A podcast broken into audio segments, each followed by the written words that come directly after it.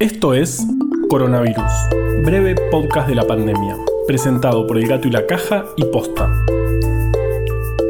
Hoy es martes 31 de marzo, día 12 del aislamiento social preventivo y obligatorio en la Argentina.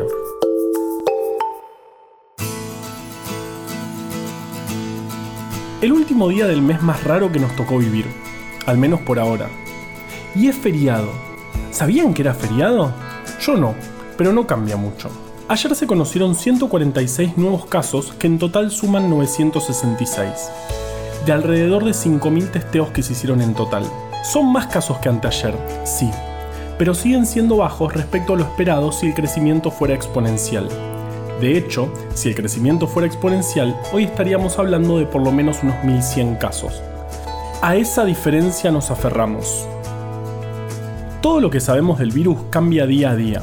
Se genera nueva evidencia, aparecen trabajos y aprendemos cosas. También cambia la definición de caso, es decir, los requisitos que debe cumplir un paciente para que las médicas y médicos sospechen que se trata de COVID-19. Esto va modificándose según va avanzando la circulación del virus en nuestro país.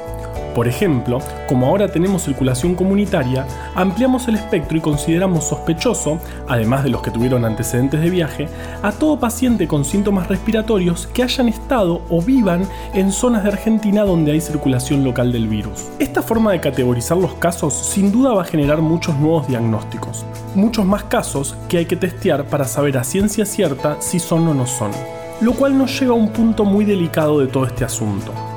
Se está hablando mucho, mucho de hacer test masivos. En este momento, testear a grandes poblaciones no sería para nada una buena idea, más que nada porque los kits diagnósticos de los que hablamos el viernes son un limitante en el mundo y están llegando en tandas a la mayoría de los países.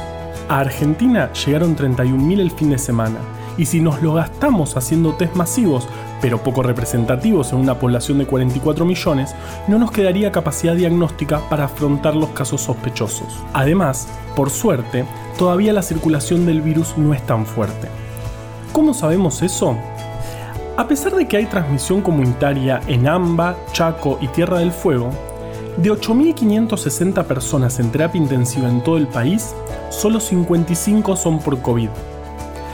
Esto sirve como indicador indirecto de la circulación del virus porque, cuando circula fuertemente, aumenta la proporción de casos de pacientes críticos. Así que ya saben, si encuentran en la calle una montaña de test diagnósticos para COVID-19, no la despilfarren, hay gente que los necesita. Pero ahora vamos con Vale que tiene algo importante que decirnos.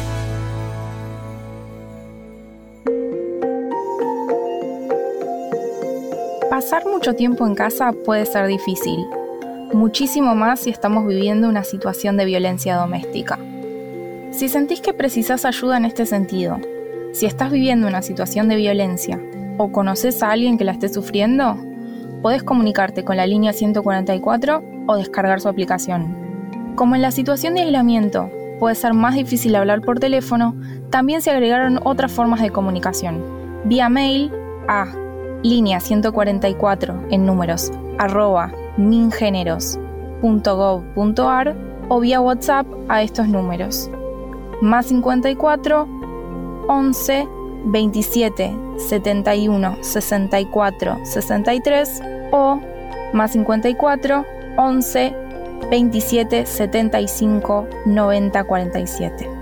Además, podés mandar mensajes a más 54 11 27 75 90 48. Soy Valeria Zanabria y tengo el armario lleno de información útil.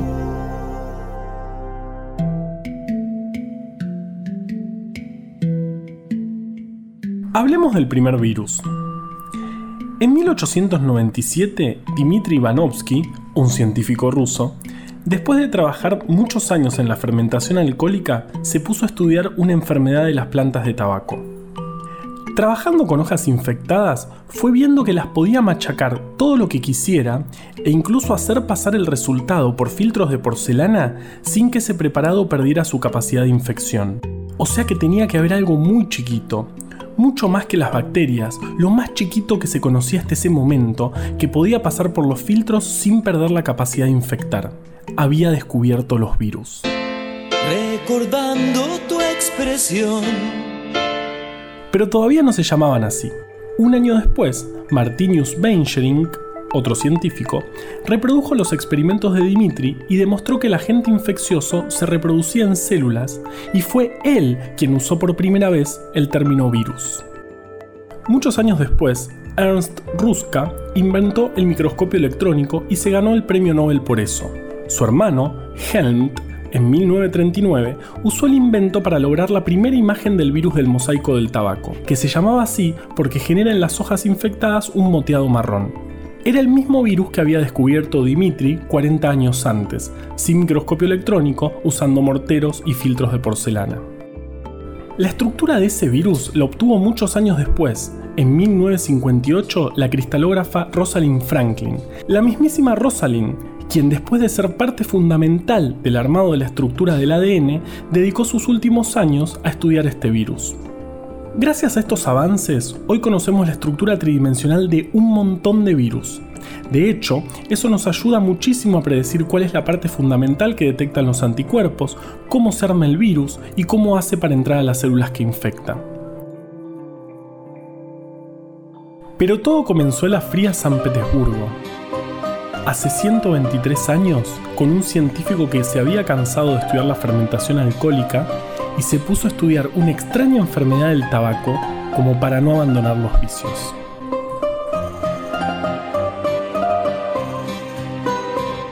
Quédate a escuchar hasta después de los créditos. Tenemos una breve muestra de las betas artísticas que está dejando aflorar esta pandemia. Mándanos tu versión a arroba el y la caja en Instagram, Twitter o Facebook.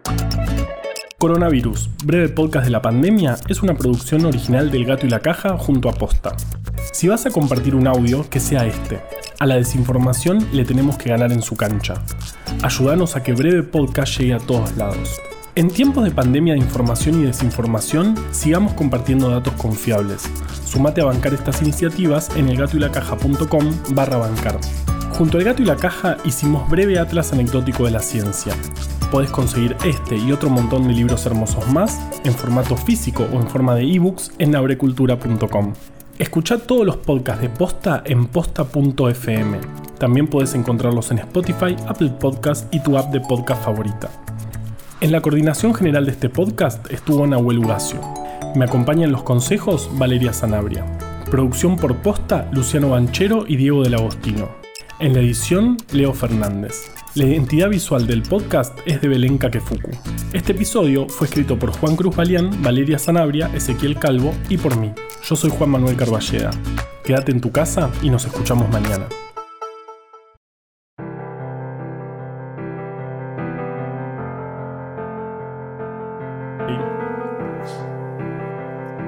Sí, Sí.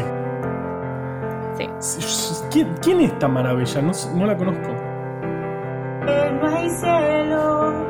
Matías Ale, no lo puedo creer. que abajo no hay infierno. Y arriba No sé quién es. Yo tampoco. No. Imaginad que todo Ay, por Dios. Vivimos la vida así.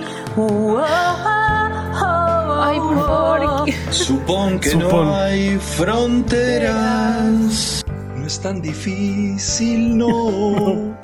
que no existen las guerras. Y por Ahí se cantaba re bien, ¿eh? religión. Esta la- es la peor. No, no, no. Que todos Che, faltan científicos acá. La vida así. Mejor. Carva, Carva, vos tenés que estar acá. No. que solo sueño. Te amo, Namá. Pero el único no soy. Tú puedes A ese salió medio cumbiero. Oh. parte de yo y el mundo se unirá. Ay, ¿cómo? Que quieren cantar son. De que no hay cielo. Es fácil para ti Ay, que abajo no hay infierno. Somos todos. Esta Y gente somos todos. estrellas sí. Imagina que todos Hashtag. Vivimos la vida No así. importa, pero mirá ese sombrero. Mirá ese sombrero, no supón que no hay fronteras. No es tan difícil, no. que no existen las guerras. Che, la rompió, eh. Religión. Yo, Imaginar esa la más igual, ¿eh? Vivimos la vida en paz. Pensarás que La amo, es solo la amo, la amo, la amo. sueño. Ay, sí. Pero el único no soy. Tú puedes ser. Tenemos que hacer la versión cumbia de esto. yo. Y el mundo se unirá. Infaltable. Infaltable. No puede ser. es lo mejor que me pasó en la vida. Totalmente.